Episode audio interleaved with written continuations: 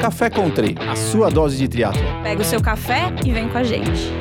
Olá pessoal, bem-vindos a mais um Café Country. Hoje vamos falar sobre as lesões do esporte, mais particularmente as lesões na longa duração ou no triatlon.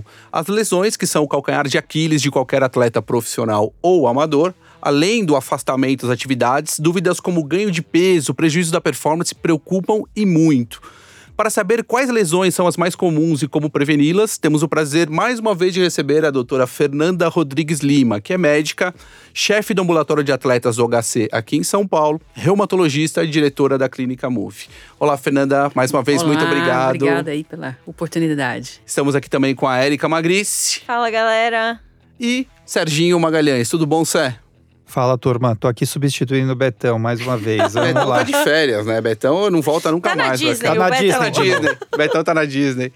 Fernanda, é, falando em esportes como natação, ciclismo e corrida, quais são as principais lesões de overuse, por exemplo, que a gente poderia falar aí? É, então, ah, o triatlo é um esporte interessante para a gente falar sobre isso. Tem- Difícil, difícil. Porque, assim, por um lado, nós estamos falando de três modalidades de endurance que são muito susceptíveis à lesão. Agora, olha o lado bom. Tudo tem um lado bom na vida. Se o, se o atleta se lesiona, ele vai se lesionar ou na natação, ou no ciclismo, ou na corrida. Eu sempre vou ter uma alternativa de esporte para esse atleta não ficar parado. Né? Essa é uma grande vantagem. Mas vo- voltando a esse tópico original, a gente divide. Geralmente o cicli, o- a natação está relacionada com lesões no ombro, que grande parte da, do- da carga de treino é em membro superior. Levanta a mão quem nunca teve uma tendinite, Tendinite no ombro. uma síndrome do impacto. é. Na, no ciclismo, a gente tem aí coluna, coluna lombar, Coluna. queixas muito comum, coluna lombar, coluna Nossa, eu cervical. achava que, que ia ser joelho, eu tinha certeza, eu nem imaginava da coluna. É que o joelho é o rei, né? O joelho tá em todas. o joelho Ele participa tá de tudo, né? tudo, é. Coluna, é, joelho, então, e na, na- nos pontos de apoio, nos três pontos de apoio, onde a gente tem pontos de apoio? No pé, com o pedal, no, no glúteo, no, com o selim, e nas mãos.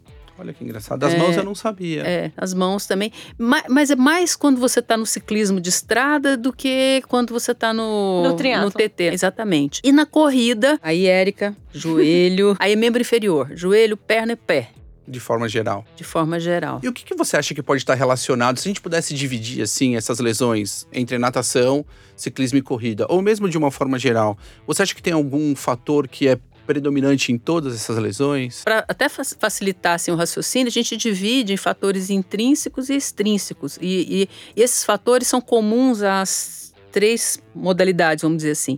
Fatores intrínsecos são fatores que são relacionados ao atleta.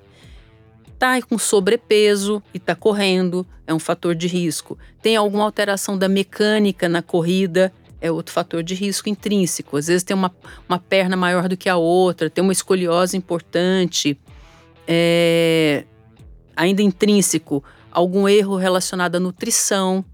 O, o- você colocou num um outro dia que a gente fez um, um encontro desse aqui, a questão do treino em jejum. É legal fazer treino em jejum quando o treino é regenerativo, quando você está com o objetivo de perder peso, mas muitas vezes treinar longo com uma reserva de glicogênio, de carboidrato baixa, é um fator de risco intrínseco. E tem os fatores de risco extrínsecos que estão relacionados ao meio ambiente e como o atleta se relaciona a isso.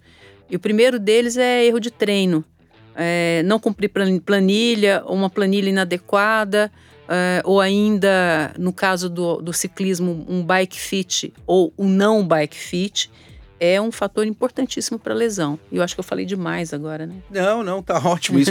Me fala uma coisa, como que um atleta amador consegue identificar? Porque às vezes ele en- encontra a planilha dele e fala, eu vou treinar, aquilo tá para eu fazer.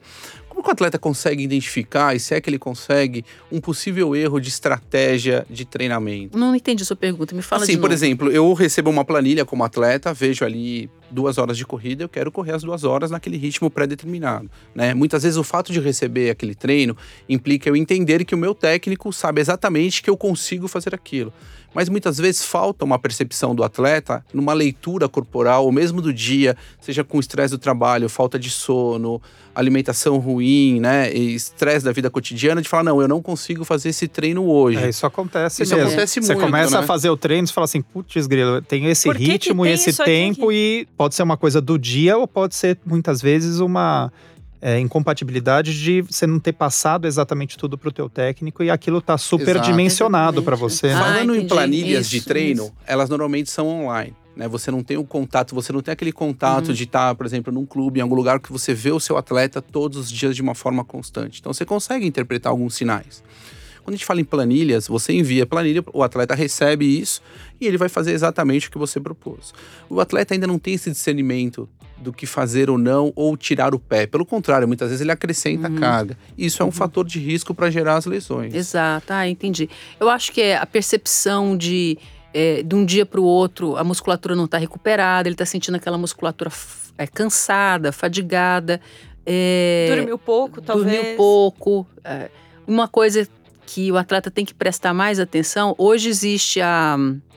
Tá todo mundo supervalorizando a questão da potência como ferramenta de treinamento, mas a gente não pode esquecer a frequência cardíaca. A frequência cardíaca dá instrumentos pra gente também. Se o atleta prestar atenção, se ele for treinar, se ele já começa um treino com a frequência cardíaca acima do habitual dele, ou alto lá, será que eu preciso fazer essas duas horas mesmo que o meu técnico colocou? Frequência cardíaca alta demais no começo do treino pode significar que ele está desidratado ou que ele dormiu mal. Então, o- então, assim.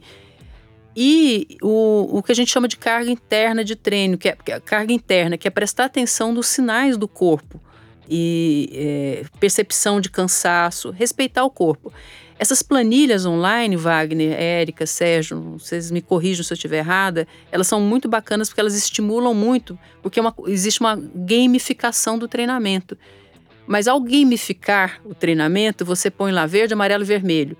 Tem atleta que fala para mim no consultório que ele não consegue deixar a planilha É. vermelha. Inclusive, hoje cedo, a gente tava lá no, Engraçado no parque e o Wagner tava conversando com uma, com uma aluna que ela falou exatamente isso. Falou, ah, mas eu quero, eu quero ticar verde de tudo. Então, é como se fosse um game. E, né, Gente, é um game em que, ah, que é o substrato corpo, é o né? seu É. corpo. Né? Então, alto lá. Tudo bem a planilha ficar amarela ou vermelha, mas o seu corpo fica verde. É, eu É. acho que, o mais importante é isso, né? Só que eu acho que precisa ter um feedback, né? Então, numa situação dessa, a pessoa tem que ter a capacidade de, de perceber que tá cansada, que precisa de um off, que precisa descansar um pouco mais e, e dar esse feedback. É, o Wagner, é, isso eu acho que é até para Fernanda e para o Wagner. Existe a planilha, né? Aquilo foi pré-combinado, o técnico conhece do, do atleta, o atleta se conhece, mas acontecem coisas no meio do caminho, né? O, o que fazer, né? Eu é acho porque que é, comunicação é, tudo, porque é né, o que com você técnico, falou, né? Fernando. Não, putz, tem muita gente que eu vejo que não dormiu, ele teve al- alguma coisa muito grave aconteceu, mas ele, ele vai acordar, ele vai querer fazer o treino exatamente na mesma intensidade, da mesma forma, e aí isso pode ser Um fator de um fator de risco. para lesão, exatamente. E aí, quando a gente fala em lesão de aparelho locomotor, abre uma janela interminável, porque a gente tem, ó, gente, tendão, ligamento, músculo, articulação, nervo, osso. Então, é, e esses todos esses tecidos, eles são é, é, a gente é humano, assim, porque justamente nós, nós somos biologicamente preparados para nos regenerar e melhorar. Quando você oferece uma carga de treino para um atleta, você quer, na verdade, que aquele organismo dele é, se repare para ficar mais forte para a carga de treino seguinte. Então, se você não respeita esses limites, é, o seu técnico, sem saber, vai te colocar um treino muito grande e fisiologicamente o seu organismo não vai reparar a tempo do próximo treino. É aí que começam as lesões por overuse, as lesões crônicas. Qual modalidade é, machuca mais? É a corrida mesmo? É a corrida. É a corrida, É a por causa corrida do pela impacto? questão do Qual impacto. que é? Pela questão do impacto, porque tem um envolvimento, ah, tem uma eh, importância da biomecânica maior. a gente estava conversando, o Sérgio aqui falando sobre a questão do, do biotipo, né, Sérgio? Tá Isso, tá falando... que é uma coisa que eu ia até te perguntar tá, depois né? sobre Exato. essa questão do biotipo. Então, acho que é a corrida, porque tem a biomecânica, tem o biotipo. Na natação e no ciclismo, o ciclismo, a, a bicicleta é, é, é o fator importante, no ajuste da bicicleta com o atleta. E na natação é a técnica. Então, você tem que minimamente nadar de uma forma correta para você não oferecer estresse nos seus tendões e ligamentos. Menos esforço, eu acho, né? é, eu acho que a natação e o ciclismo devem machucar. Uma pergunta também, machucar muito mais por é, erro de volume ou erro de treino.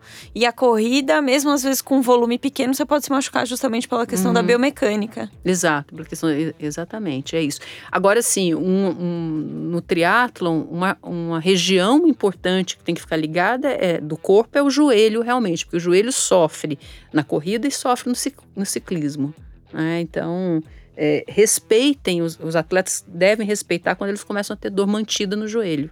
Fernanda, qualquer parte. Eu tenho uma, uma pergunta aqui para o Wagner também, que é uma pergunta que é polêmica, né? Ai, meu Deus. É, ela morre de medo das minhas perguntas. Fazia tempo que a gente não fazia uma pergunta polêmica. Então, assim, é, muita, muitas pessoas, e eu, eu já fui adepto muito da questão do alongamento, uhum. né?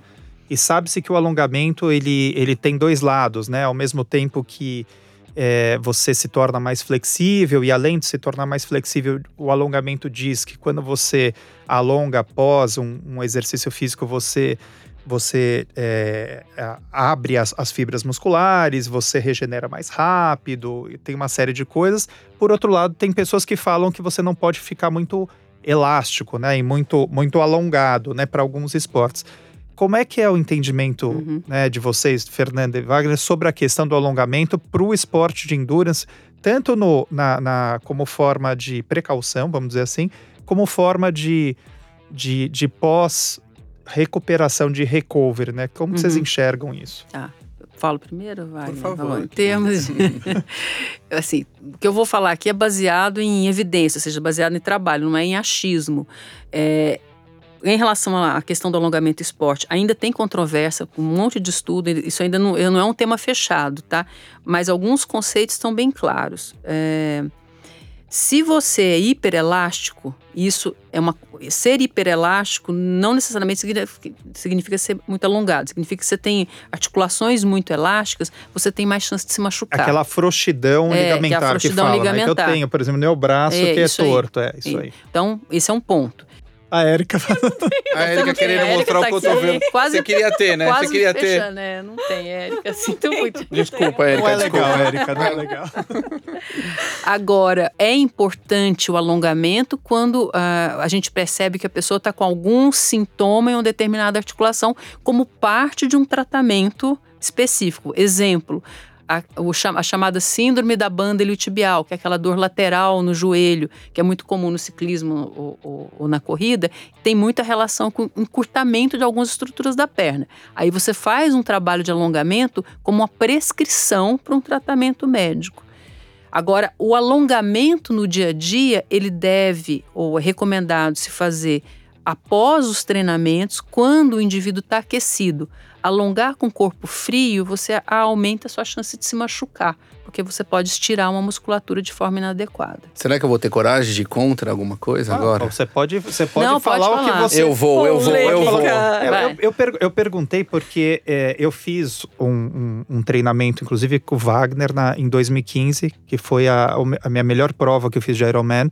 Obrigado, Sérgio, pelo Obrigado, Wagner. E assim, e dentro da minha estrutura, né, de, de vamos dizer, de, de pessoas que estavam envolvidas, eu tinha uma pessoa que fazia um alongamento passivo em mim uma vez por semana e é, e eu achei que foi muito importante isso pré e pós, assim. Pós o quê? Pré? Pós, pós treinos e pós prova, tudo. Para mim funcionou, funcionou muito bem e, e, me deu uma possibilidade de recuperação e muito, não só é um combo de coisas, né? Não, não uhum. obviamente não é só isso, mas me ajudou muito. Então por isso que eu perguntei porque existe essa polêmica do quanto você deve ficar flexível ou não, ou quanto o alongamento. Mas eu queria te escutar, é, Wagner. Eu vou falar. É... Eu acho que eu não tenho esse embasamento todo que a Fernanda tem, eu vou colocar minha opinião que eu tenho observado no campo. É, a minha observação é que deve ser feito um alongamento, sempre um pouquinho antes e um pouquinho depois, de forma tranquila, mas que o trabalho de mobilidade seria mais interessante para o início da atividade, por exemplo. Ou seja, o aquecimento melhor que o trabalho de alongamento. Mobilidade é diferente de. Mobilidade Que depois diferente. eu queria até perguntar, depois a gente fala, acho Tá. É, o que, que acontece? Vamos imaginar que eu fiz um treino longo, 2 horas e 30 de corrida, ou seja, eu tive ali micro rupturas nas minhas fibras musculares. Vale a pena eu fazer um alongamento depois?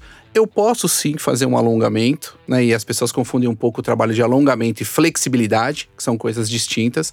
Eu posso sim realizar um trabalho de alongamento ali levinho, um pouquinho, para ter aquele conforto pós-atividade, mas idealmente eu poderia fazer um trabalho de flexibilidade numa sessão separada, ou seja, um outro horário do meu dia, o que é muito difícil, mas o que certamente funciona muito mais para o ganho. O, trabalho de flexibilidade ele é um treino, ele é considerado um treino. É, Ele tem um exatamente. desgaste. Então eu preciso realmente fazer esse trabalho de flexibilidade, né? Isso é importante, mas aquela história de ficar se alongando muito antes e depois do treino, eu não gosto muito para os meus atletas. Inclusive Ainda mais um... porque você indica, às vezes a pessoa não sabe alongar direito, né? Pode até se machucar por não saber alongar ou por forçar demais, ainda É, mais pós-treino. Mas, Wagner, é, você não falou nada de diferente do que eu. Acho que Ai, você só complementou. Eu acho que você tá certíssimo isso que você está falando. Que é diferente alongar de um trabalho de flexibilidade. Que é um trabalho de flexibilidade, que inclusive é um dos pilares de prescrição de exercício, é aeróbio, força e flexibilidade. Exato. É, Isso é uma sessão separada. Qual a diferença de flexibilidade para. Alongamento. Alongamento. Alongamento, eu posso fazer isso de uma forma tranquila. Acho que a intensidade de um alongamento ele é muito mais baixa que a intensidade de uma flexibilidade. A flexibilidade realmente é um treino. Você vai executar ali com séries, com repetições, com tempos específicos para que você melhore a amplitude articulares. Tem um exemplo de exercício que, me, que amplia a minha flexibilidade, que você pudesse, que a gente conseguisse. Fazer um alongamento Visualizar? por determinado tempo, fazendo alguma força além do que o seu limite, por exemplo, no, ali. no Pilates você faz um Isso. treino de flexibilidade. Ah, tá, um É, na yoga, por exemplo. Eu É, gosto de fazer yoga porque Isso é flexibilidade. Isso é flexível. Mas aí o que, acontece? É uma aula. É, Como o Wagner falou no, disse aí no começo da fala dele, é, é necessário um pouco de aquecimento é, antes de fazer Perfeito, qualquer coisa. perfeito. É, é nesse sentido para não se machucar. O, o cuidado que a gente tem hoje de dizer é que as pessoas fazem maluquices de, de trabalho de alongamento e principalmente é, o tal do alongamento passivo É, então, que a é gente isso. vê. Isso é, que você fez e que te fez bem, mas tem muita gente que não tem formação que está dando alongamento passivo.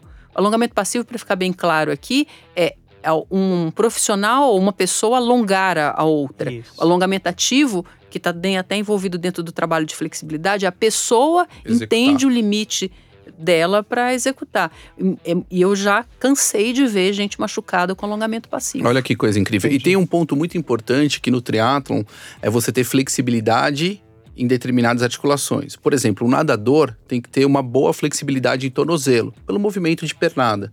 Só que o corredor, ele não deve ter, teoricamente, a mesma flexibilidade ou aquela frouxidão ligamentar que tem o nadador.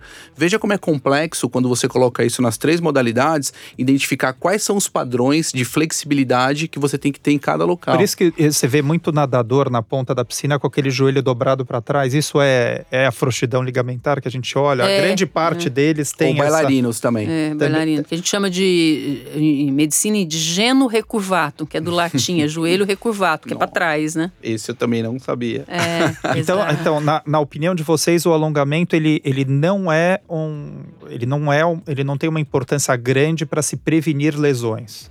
É controverso. é controverso. Não é assim, ah, se eu alongar, eu vou prevenir, eu, eu tenho menos chance de me machucar. Não tem nada a ver. Não, a- acho que a mensagem para levar para casa aí é, é, é para prevenir não está definido, para tratar está definido e deve ser executado, que até porque muitas das lesões geram um encurtamento como mecanismo de proteção, e aí se você não tratar, você gera uma outra lesão.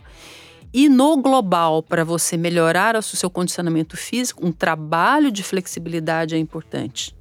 Né? É aí, aí que é o que o Wagner mencionou. No ciclismo, Fernanda, é, você falou sobre a coluna lombar, né? E tem também a parte de aparelho locomotor. É, quais são as causas normalmente que são observadas? É só o bike fit, é só o ajuste ou a posição do ciclista à bicicleta? Ah, não. A primeira coisa é o encurtamento de cadeia posterior, voltamos à questão Voltamos do alongamento, alongamento, né? é, então. Mas aí essa pessoa já está com né, é, um, um, um isquiotibial encurtado. É, no bike fit, o selinho ma- mais alto, né? Um selinho alto é um, um fator de risco para dor nas costas. E, em especial, core fraco. Tá? É, ele, o core não é overrated, como a gente pensa. É realmente importante você ter um. Vou esclarecer aqui para quem não sabe: o core é um grupo, é um, um grupo, um conjunto de músculos que funciona como um cilindro para estruturar O abdômen o mesmo. abdômen e a coluna e a parte muscular. Tem, então, tem músculos profundos ali da coluna. Se você não ativa bem esse core durante um período que você fica duas, três, quatro horas é, numa posição de bicicleta, fa- fatalmente os seus discos, os seus ligamentos da coluna vão sentir isso aí. Então, aí puxando esse ponto do, da fraqueza do core, a musculação ela é extremamente necessária para prevenção de lesão ou esse também é um tópico um pouco controverso? Você é a rainha dos tópicos controversos. Já percebi aqui. Quem quer A dúvida Eu de venho todos. É porque ela, ela viu, ela viu o, o vídeo da Cláudia Raia, Que vídeo da Cláudia Raia? que a Cláudia Raia postou. Vocês viram esse Cláudia vídeo? Que, Raia. que ela, que ela disse que depois dos 40 não tem que fazer aeróbico, é só musculação, porque cai tudo, não sei o quê. Então, que é musculação que vale. Você viu esse vídeo, por isso Eu você tá juro que eu não vi. Eu juro que não. Mas fica aí a pergunta. Mas que informação horrível também, né? Vale É, ressaltar way, aqui. né?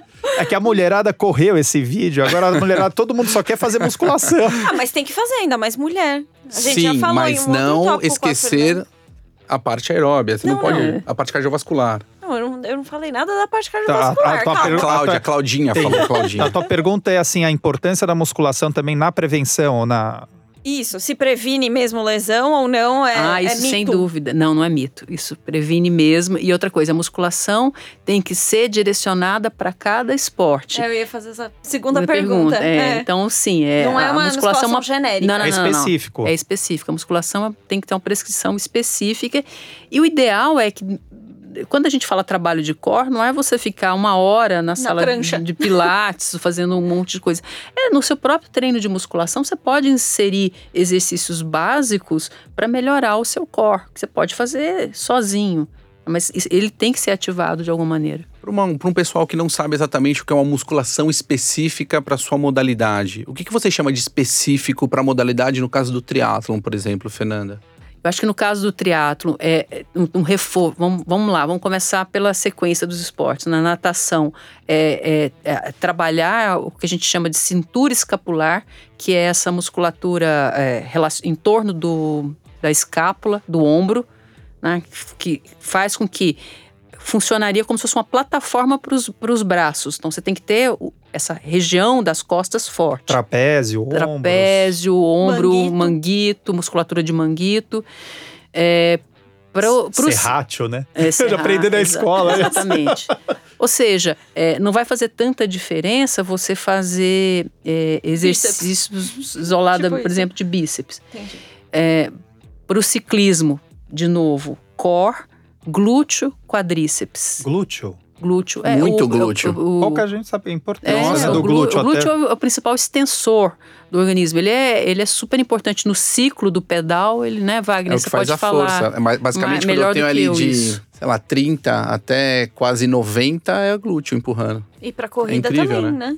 Acho que é o principal músculo. E na corrida a gente não pode esquecer da panturrilha, da musculatura de panturrilha. Nossa, até sofro posteriores. Até para prevenir uma das lesões que é, que é comum no triatlo, principalmente nos meninos, que é a tendinopatia do tendão de Aquiles, a lesão de- do tendão de Aquiles. Você acha que é, esse tipo de lesão, por exemplo, no tendão, é, é seu realmente só com um trabalho de musculação associado a um trabalho de pliometria gradual, eu conseguiria é, minimizar esse risco? Sim, os estudos mostram que é, é um, é um fator de prevenção mesmo. É, e e, é, principalmente é, fortalecimento, fo- fortalecimento excêntrico, né? Em alguns casos a gente usa até o, tra- o tratamento, que são a- é contrair esticando o músculo, contrair esticando o músculo. É utilizar que que é realmente a mola, né?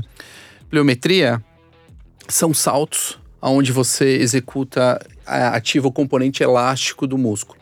Ou seja, eu vou trabalhar exatamente quando o seu pé põe no chão, ele adquire uma energia elástica e eu vou para frente. Entendi. Com esses saltos eu trabalho isso a médio e longo prazo, mas tem que ser uma coisa muito pré-determinada. Quando eu faço pliometria tem toda uma regra, por exemplo, de quanto tempo eu fico São no saltos solo. com explosão. A é progressão também, né, A progressão Wagner? também. O que acontece é que muitas vezes a gente assiste ou vê vídeos dos- de alguns professores técnicos passando o treino de pliometria, mas sem ter o conhecimento básico de como funciona aquilo. Existe toda uma evolução em termos de altura, em termos do que vai fazer horizontal ou vertical. Entendi. Né, e tempo de contato com o solo, ou seja, não pode passar de um segundo. Então tem alguns detalhes ali que são bem interessantes para esse tipo de E trabalho. tem um benefício diferente da musculação, completamente diferente. O treino pliométrico, que é isso Ele é que mais específico E do a que a pliometria musculação. também ajuda na densidade óssea, é isso? Alguma, tem alguma Exatamente. coisa com Não, o osso. É isso, tem isso mesmo. É isso. Porque o osso, ele, ele re- responde bem a expo- é, é, a ativação mecânica. Então, se você salta, você melhora a massa óssea. Uhum. Então, sim, sem dúvida. Entendi. Eu queria fazer uma pergunta aqui. Você passou rápido, e a gente estava conversando antes de começar a gravar sobre a questão do, do biotipo, né? É, eu, eu sou é, testemunha de que eu sou apaixonado pela corrida, pelo triatlo, mas é, o meu biotipo, que eu já fui em diversos médicos, falou: Meu, você deveria fazer um crossfit, você deveria fazer levantamento de peso, você deveria continuar lutando como você sempre lutou, fazendo jiu-jitsu, outras coisas, porque uma pessoa que eles chamam de mesoforme, né? Eu não sei se é isso que fala, que é a pessoa. Eu, muito magro, seco, eu sempre vou ser um, um cara de 75 quilos. Mas, assim como eu, tem muitas pessoas que estão no triatlo, mas, né, porque são apaixonadas, mas é, não tem um biotipo, né, como mais é, longe- Longilíneo. longilíneo, né, magro, assim. Uhum. Muitas vezes a gente olha amigos nossos e fala assim, poxa, eu queria, queria ter esse corpinho aí. A questão do biotipo é um ponto também para estar atento, quer dizer, quem é uma pessoa como eu que gosto e vou continuar fazendo, eu preciso estar atento e talvez fortalecer outras áreas do meu corpo, tomar um cuidado diferente de uma pessoa que tem um biotipo mais propício para o triatlon, que é mais longilíneo? Primeira coisa, é, isso só é uma questão se a gente estiver lidando com esporte profissional e aquele ali é o, é o dinheiro ganha-pão da pessoa. Realmente vai ter uma seleção natural que o seu biotipo, as suas características físicas vão, vão te favorecer naquele esporte. Agora, para todos os mortais como a gente, é, para você não se machucar, é óbvio que a gente não vai ter sempre a, biomecânica perfeita ou o biotipo perfeito para aquele esporte. Mas se você está afim de fazer, se gosta de fazer, e triatlo é uma modalidade que traz um monte de benefício para a saúde, vamos fazer. Mas saiba, como você mesmo falou, sabendo que você tem as limitações do seu biotipo físico, né? E é, respeitando esses limites. O que às vezes a gente vê é gente que não tem a menor condição de fazer uma, uma corrida, uma, uma meia maratona ou uma, ou uma maratona por um biotipo inadequado, insiste em fazer. Essa pessoa vai se machucar 20 vezes. Entendi. Ô Wagner, como que você, como que você lida? Você deve, obviamente, dentro do- dos atletas, você tem atletas de diversos biotipos, vamos dizer assim, e com diversos objetivos, né?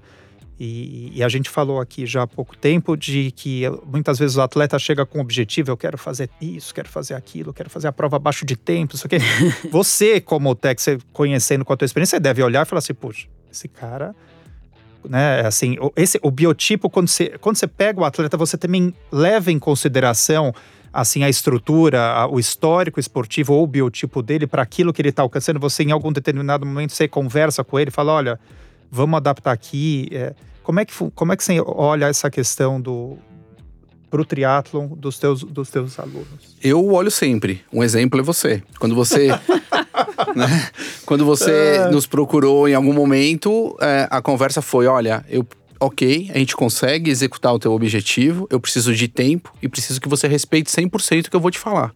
Né? Ele concordou. Concordando fica muito mais fácil. Não é? É, uma, É simples, né? simples, só Porque é aquela coisa isso, do né? conversado. Está conversado, né? Eu já cheguei a tirar atletas de prova, e não são poucas as vezes que eu pedi pro atleta não realizar a prova, né? Algumas vezes eu tive uma incompreensão que isso era um cuidado e a pessoa acha chato, ou seja, eu simplesmente sou ético. Olha, não acredito que você deva fazer essa prova por tais motivos, né? Normalmente é mais do que um, ou é sobrepeso, ou é falta de treino, ou é falta de comprometimento, então realmente não dá. Eu encaro da seguinte forma: olha, eu você quer fazer uma meia maratona? Quanto tempo eu tenho? Ah, eu tenho um mês. Desculpa, eu não vou conseguir te treinar. Simples assim, de uma forma clara e ética. Eu acho que todo mundo deveria, principalmente assessorias, pensar muito mais na saúde, na qualidade é, de vida ou de tempo hábil que esse atleta ainda vai continuar, ou seja, a longevidade desse atleta, do que pensar simplesmente em uma prova ou duas. É assim que eu vejo isso. Ah, vou, uma coisa que acho que vocês me perguntaram que eu esqueci de falar, falou, a gente falou do, da natação, do ciclismo e da corrida, mas você sabe que tem lesão também nas transições, né? Oh. Na transição a gente tem que ficar. As lesões na transição são mais lesões agudas em geral, que a gente vê na estatística, é que são duas coisas, gente: é escorregar e tropeçar. E escorregar eu já vi muito. Então, é. Torcer o pé, o cara exato. calça a sapatilha, sai correndo com a sapatilha é, e torce. Exato. Não, ou mesmo entrando na natação, ali no, no mar, ali no algum mar, buraco, não, é na areia, alguma pega coisa. algum buraco, você tá entrando, todo mundo correndo, pá, vira o não, pé. Eu já vi, eu já vi um cara machucando o ombro, tentando tirar a roupa de borracha. Nossa, mas veja uhum. que, que, incrível, né? Veja a falta de mobilidade. Uhum. Ok, eu estou saindo da água, estou cansado. Ali, né? Não sei. É, mas olha isso. Ou é uma falta de treino, isso, treino específico, ou é uma falta de mobilidade uhum. que não é o tipo de coisa que deveria acontecer. Neste caso, aconteceu, enfim. Mas é, é, é, complicado. Qual, qual é a lesão, Fernanda, que você acha que é a mais problemática em termos da saúde do atleta e longevidade? É uma lesão de fêmur, é, quadril? É uma fratura por estresse? Ou é uma fratura por estresse nessas regiões? Como a que longo você vê prazo, isso? A longo prazo me preocupa é, são as lesões, é, as, as, as artrites. Quando eu me refiro à artrite, é inflamação na articulação. São as inflamações de repetição na articulação ou a sobrecarga na cartilagem, que é a estrutura de amortecimento de uma articulação, que se não for reparada a tempo, a longo prazo a, vai evoluir com uma artrose, que é um desgaste dessa articulação e vai limitar a pessoa a fazer o que ela gosta. Porque todas as outras lesões de, de tecidos moles, que a gente fala tendão, músculo, ligamento, elas são reparáveis. A fratura de estresse, ela é tratável, clinicamente ou cirurgicamente. Mas quando se machuca a cartilagem, pessoal, ainda não tem medicamento que efetivamente faz a cartilagem voltar para o normal dela. Né? Você tem esses suplementos que todo mundo toma, acho que toma que nem uh, o Oshbiflex, que é a condroitina glucosamina, estou benzendo a minha cartilagem. Mas é só um suplemento. Quando machucar realmente de verdade, fica complicado. Eu tenho uma pergunta. Lá vem. Polêmica. É Quero saber se é polêmica. Não, não é, juro. É, como vocês, vocês dois, Fernando e Wagner, lidam com os atletas que estão retornando de lesão? Porque eu vejo muito pessoal querendo voltar rápido, né? Às vezes não dá o tempo que precisa realmente para o corpo se regenerar 100%, volta antes, acaba lesionando de novo, aí você entra num ciclo super negativo também, psicologicamente falando, que você não consegue voltar a treinar, você quer voltar a treinar, não consegue, aí volta antes e, e fica nesse, nesse ciclo. Quais são as considerações de vocês? Acho que a primeira coisa é, é comunicação, né? Teve até casos que a gente criou grupos, um atleta, eu, o Wagner, o nutricionista, acho que o psicólogo em alguns casos. Acho que nessa, nesse aspecto o psicólogo do esporte nos ajuda bastante. É, e ter, ter o timing, ter as datas muito claras e uma programação muito certa do que, que vai entrar em determinada semana para a pessoa não criar falsa expectativa. Eu uhum. acho, olha, na semana 1 um, você vai só andar, na semana 2 você vai andar e trotar, na semana 3 você já vai poder, né? É isso, quem, óbvio, quem vai determinar é o Wagner, mas eu falo, olha, eu quero que ele volte full na corrida em tanto tempo. Entendi. Então acho que é comunicação mesmo e, e clarear as expectativas. É, eu concordo muito com a Fernanda. É, eu tenho um bom diálogo com os médicos que eu trabalho, com a Fernanda. Uhum. E eu sempre gosto de perguntar. Então, a primeira pergunta é quando que esse atleta, o que, que ele pode fazer agora, né? E quando ele volta. E aí eu faço uma progressão. Normalmente, em termos de progressão, é difícil para o atleta entender que ele estava, teoricamente, quando ele parou 100%, e uhum. ele tem que uhum. voltar basicamente a 50% de um volume aí, uma intensidade. Né? E aí é a segurança de uma, duas semanas treinando ali extremamente baixo, evolui um pouquinho, até esse atleta ir fazendo gradualmente o retorno é, as atividades a full. É, existe um grande problema que o atleta, muitas vezes, ele é orientado pelo fisioterapeuta. Então o fisioterapeuta fala, ah, volta trotando uma hora pra gente testar. Gente, uma hora... É muita coisa. Uma hora? Nossa, uma, vai matar o cara. Ou seja, vai ter lesão, né? Vai machucar. Ou se não machucar nessa semana, vai machucar a semana seguinte. Porque se, eu, se ele já tá retornando com uma hora, eu vou voltar depois com quanto? eu já jogo ele para meia hora, 20 minutos. Ou 15 minutos trotando, 5 caminhando, mais 15. Ou seja, tem que ter ali um cuidado para que bom essa. Bom senso também, né? É, bom senso ele é relativo, cada um tem o seu. Mas tem que realmente você puxar o atleta um pouco para. Olha, vamos devagarzinho aqui, não tem problema esperar um pouco mais. Nós já fizemos reabilitação de diversos atletas, assim, com problemas seríssimos e chegando a campeonato mundial. Né? Então isso é, é, é, muito legal. Você falou sobre essa questão do retorno de uma hora. Eu tenho uma, uma, uma por experiência, experiência própria que eu ia até perguntar para vocês uma lesão repetitivamente na, na minha panturrilha direita. Consulta. Dire, dire, Momento consulta. É, direito, direito ou esquerda sempre a panturrilha deve ser provavelmente alguma coisa mecânica ou é peso, não sei o que, que é. Mas todas as vezes que eu espera, esperava para melhorar e, e, e teoricamente estava me sentindo bem, né? Você apalpa a panturrilha, fala, poxa, hoje eu estou bem, passados semanas, né? Que você fica aí de molho esperando para correr. E aí vem essa pergunta, né? Você fala assim, ah, quanto eu vou voltar, quanto eu vou experimentar hoje para correr? E aí você fala assim, ah, agora que eu tô zero, vou correr você fala assim, meia hora, 40 minutos. É muito. É, e, e normalmente, nas, na, na, minha experiência do que sempre aconteceu comigo, foi: você passa lá, primeiro quilômetro, aí você vai monitorando, tô, tô, legal. Segundo quilômetro, tô legal. Terceiro, quarto. Quando bate no quarto, quinto quilômetro, e você vê que você não curou totalmente, aí começa normalmente aquela, a, a dorzinha lá no fundo começa a vir. Então, essa. Quanto tempo qual, qual é o tempo ideal, né? Assim, e o porquê, provavelmente, é óbvio que de lesão para lesão, mas existe um tempo de desgaste maior do, do da, da, musculatura, assim, você tira intensidade, né? Você tá falando de destreino, é isso que você é, tá falando? É, exato. Ai, Fernanda, acho que você pode falar melhor do que eu isso. Eu acho que em relação, você está dando esse exemplo das, das estiramentos de repetição, rupturas de repetição de panturrilha, é, é uma lesão que tem muita variável aí. Primeiro, tem que saber se essas lesões de repetição não estão gerando cicatrizes fibróticas nos seus músculos. Porque se isso está gerando, a sua chance de recorrer, de ter de novo, é muito grande. No então, mesmo lugar. No mesmo lugar. Então, enquanto essas lesões, fibro, essas fibroses não forem tratadas de forma correta, não adianta você insistir, a hora que você chegar no seu quilômetro 4, que provável. Nós estamos inventando esse quilômetro 4, é quilômetro X, que é quando a sua musculatura entra em fadiga é, e aquele grupo muscular ali machucado vai precisar ser acionado, você vai machucar de novo. Então, por isso que é a história que o Wagner está falando de é, começar de uma maneira muito gradual. É, é se você consegue treinar, por exemplo, até o quilômetro 3 sem dor, beleza, vamos até o quilômetro ah, 3 aí, sem né? dor, vai doer, começa a andar. Anda, anda, anda, aí vai retomando novamente. Entendeu? É Entendi. É essa, essa percepção que tem uma parte Uma parte importante também da fibrose é entender que muitas vezes o retorno de atletas, você não faz ele extremamente parado durante um tempo. Até pela questão da fibrose, Aliás, não é isso? É, e nem deve, você né? Tem você tem que manter a pessoa ativa. Exato.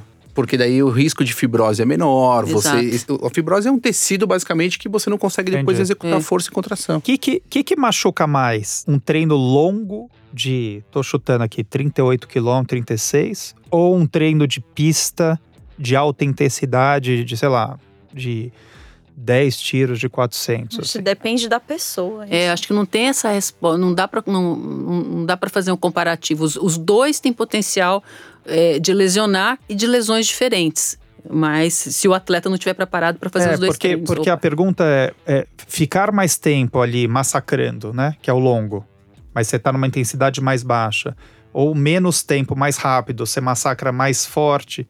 Isso não tem. Pra, pra, não, você, não, faz sentido se isso. Se você pra... tiver fisiologicamente adaptado para fazer esses 38 quilômetros, ok. Não tem problema. Né? A questão é que muitas vezes você está fisiologicamente preparado para fazer 20 e a sua musculatura com 25 vai começar a fadigar. Aí você vai fadigando, você vai mudar a sua biomecânica, mudando a sua biomecânica, você vai sobrecarregar áreas, é, tíbia, por exemplo, pé, por exemplo, e vai ter uma fratura.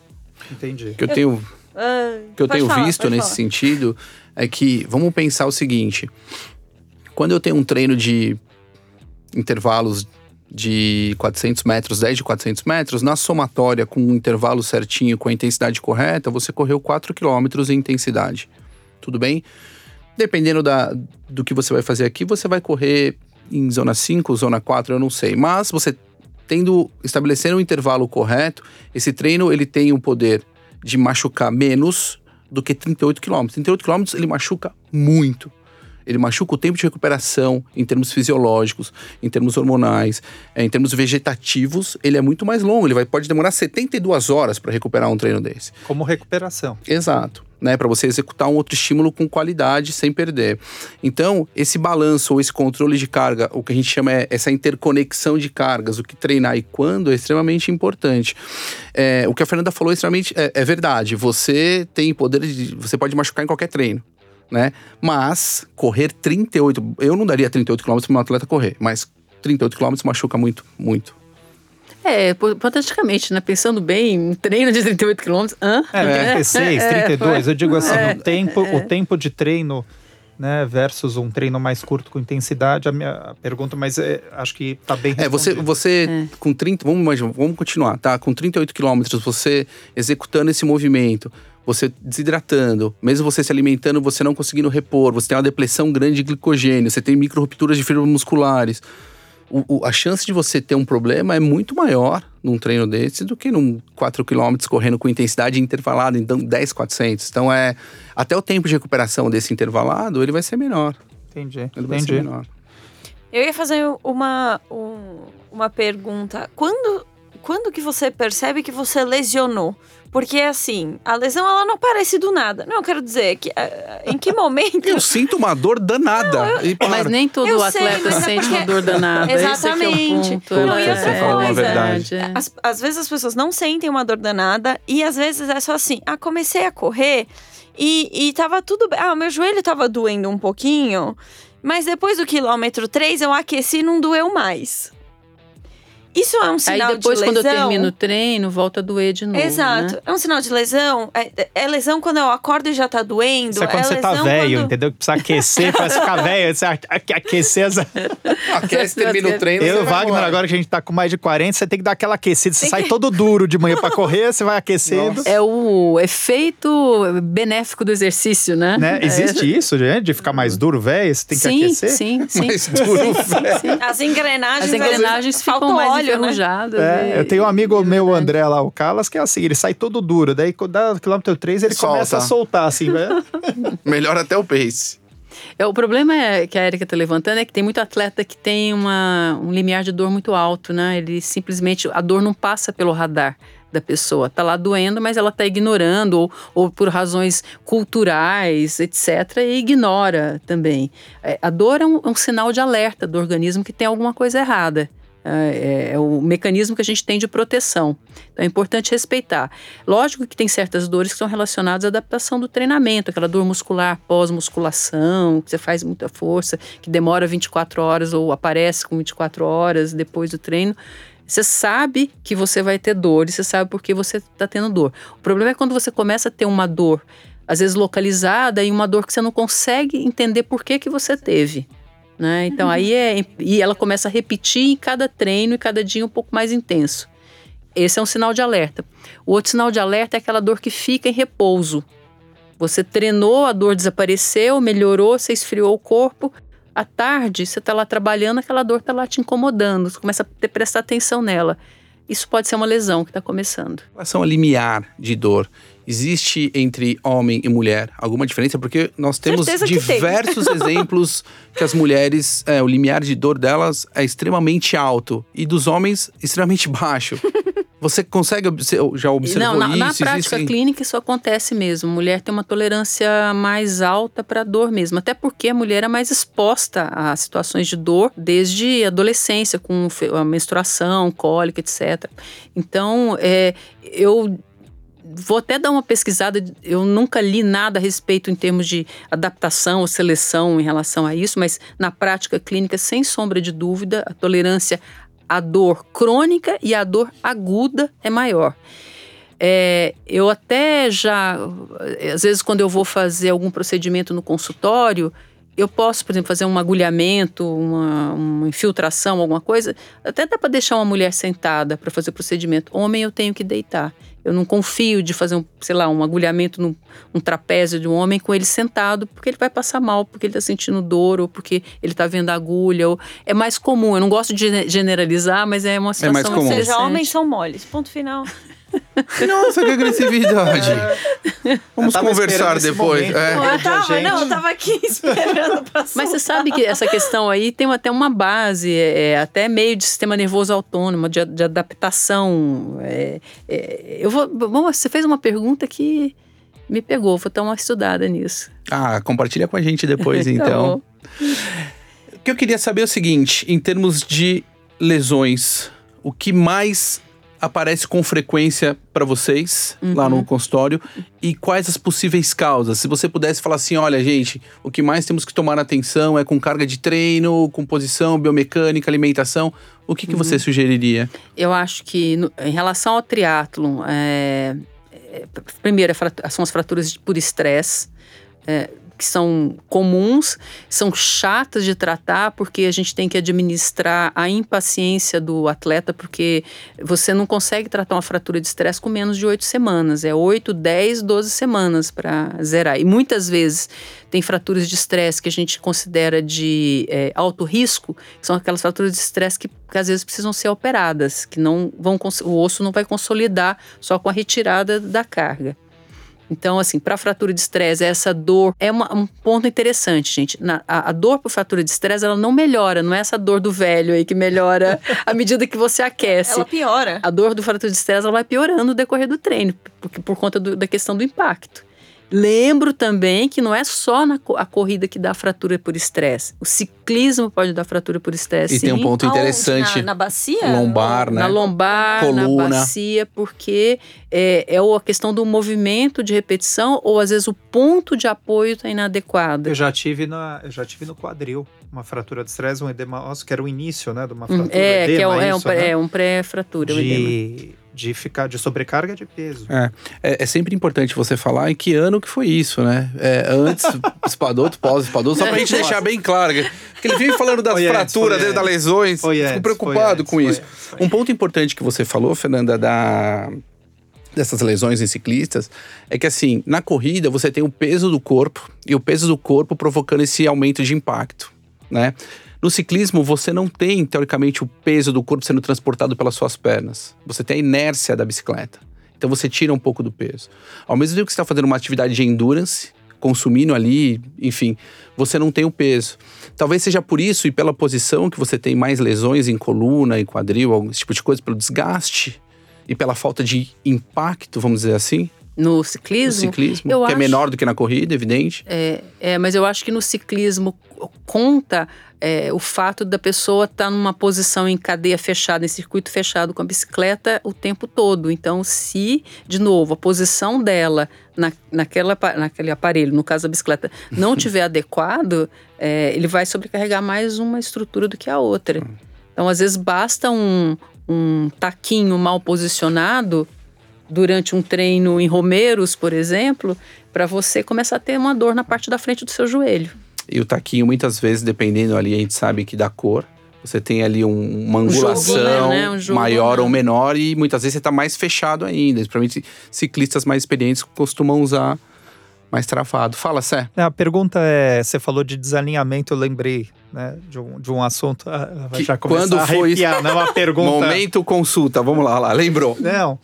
É, a gente está falando de osso, de, de, musculatura, de uma série de coisas. Como, como que você encara a, a questão? É, a gente fala, tem muita gente que fala, criou-se uma moda já há algum tempo sobre a questão dos quiropatas, osteopatas, da questão do osso mesmo, né? De que você não adianta nada você tratar a tua musculatura, as lesões nem sempre vêm só da, da de, um, de um lugar quando você lesiona o músculo, mas é, é que você provavelmente está desalinhado, alguma coisa nesse sentido aconteceu. É, o que, que é essa questão da, da quiropraxia, né, que se fala, da questão do osso? A gente realmente precisa é, é, Esse de tempos em tempos esse realinhamento do, do, do nosso esqueleto? Do ponto de vista de biomecânica, quanto ma mais simetria, tanto óssea quanto articular quanto muscular, melhor para se praticar o esporte. É, eu não vou falar para você sobre quiropraxia ou uh, qual é a outra? Eu tô técnica. Osteopatia, etc. É, porque, assim, não são técnicas que têm respaldo científico com publicações que comparem com a fisioterapia tradicional. É, o, o, fato é que tem determinadas técnicas de fisioterapia ou de cuidados com o corpo que usam muito esse jargão de vou te alinhar ou vou colocar os seus ossos no lugar. Isso, é, isso são jargões, porque, na verdade, se você está andando e sem dor, seus ossos estão no lugar. Então, do contrário. então, são jargões que a gente tem que tomar cuidado. Entendi. Né? O que acontece muitas vezes é que existem realmente pequenos desalinhamentos, micro desalinhamentos realmente, que às vezes você consegue ajustar com ativação muscular bem feita, com um trabalho de flexibilidade, né? Então, assim, é, eu, eu quero sair desse podcast sem inimigos, ah. mas hum, tem determinadas situações que eu não consigo, Entendi, que eu não perfeito. tenho respaldo de literatura para responder. Ah, sensacional. Mais alguma dúvida, Serginho, Érica? Não, não, não, já deu, já deu. Érica falou pouco hoje, né? Eu tô quietinho. Não tá tem lesão. Dúvida, não tem treina lesão. raspador faz tempo, não teve lesão nunca. Não treina, Zerado. né? Tá sem caso, treinar. Tá sem treinar. Não fala isso, gente. Não conta. Já tive minha parcela aí de lesões, depois nunca mais. Graças a Ah, é. Deus. Aprendi. Bom, Fernanda, mais uma vez, muitíssimo obrigado. Eu que agradeço é sempre uma honra conversar Obrigada. com você. É sempre é minha. aprendemos, aprendemos muito aqui. Não é isso? É isso. Então, galera, até o próximo Café com Tri. Érica, redes sociais. Arroba Café com Triatlon lá no Instagram. Pode seguir a gente também em todas as mídias de podcast. E pode mandar sugestão de pauta também. Ah, é verdade. Podem mandar lá. Por Tá bom. favor. E é isso. É mais isso. uma vez, galera, muito obrigado. Até o próximo. Valeu! Valeu! Obrigada. Café com Tri, a sua dose de triatlo. Pega o seu café e vem com a gente.